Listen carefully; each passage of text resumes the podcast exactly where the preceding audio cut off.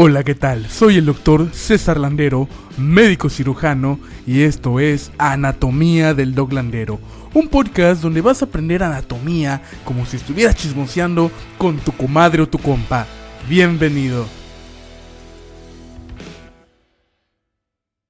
¿Qué tal mis queridos anato estudiantes? Milagro, ¿no? Ya reactivamos este podcast porque ustedes me lo pidieron y hoy hablaremos sobre los músculos de la masticación, algo que todos utilizamos todos los días, sin embargo, rara vez nos acordamos de ellos. Pero ¿sabías que hay cuatro músculos principales involucrados en la masticación? Así es, cuatro. Y te los presento a continuación. Vamos a comenzar con el músculo macetero. Este músculo se origina en la cara inferior del arco cigomático y se inserta en la cara lateral de la rama de la mandíbula. ¿Qué va a hacer este músculo? Bueno, nos va a elevar la mandíbula. También ayuda con la protrusión de la mandíbula. Este músculo está inervado por el nervio macetero, un ramo del nervio mandibular, y que este nervio mandibular es rama del nervio trigemino, que es el quinto par craneal. Y es irrigado por la arteria macetera, la arteria facial transversa y la arteria facial. Continuamos con el músculo pterigoideo medial que se origina en la tuberosidad del maxilar y la apófisis piramidal del hueso palatino. Su inserción se va a encontrar en la cara medial de la rama y el ángulo de la mandíbula.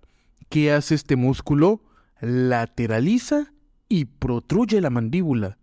Está inervado por el nervio pterigoideo medial otra rama del nervio mandibular, y es irrigado por las ramas pterigoideas de la arteria maxilar, que esta arteria maxilar es rama de la carótida externa. El siguiente músculo es el músculo temporal, que se origina en la fosa temporal y la fascia temporal. Su inserción se encuentra en la apófisis coronoides y la rama de la mandíbula. ¿Qué va a hacer este músculo? Bueno, este músculo tiene la capacidad de elevar y retraer la mandíbula. Va a estar inervado por los nervios temporales profundos, anterior y posterior, que también son ramas del nervio mandibular.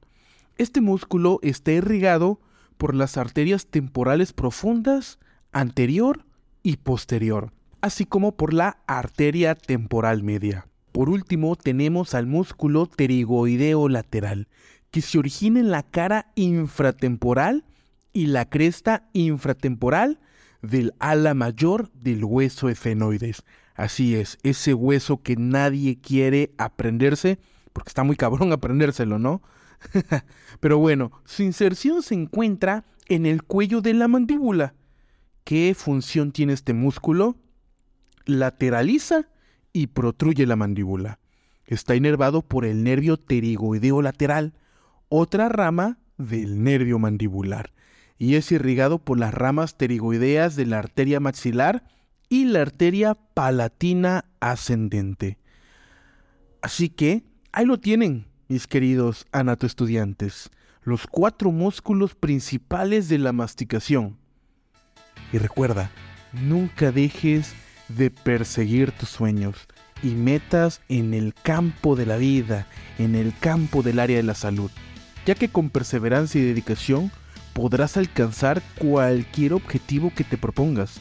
No te me desanimes por todos los tropiezos que llegues a tener, ya que estos son oportunidades para aprender y crecer. Recuerda que siempre habrá grandes triunfos en el camino y que cada uno de ellos valdrá la pena. Para más contenido motivador y educativo, sígueme en mis redes sociales, Instagram como Dr. César Landero, en TikTok como Dr. Landero y en YouTube igual como Dr. César Landero. Te espero allí y nos vemos en el siguiente capítulo. Hasta luego.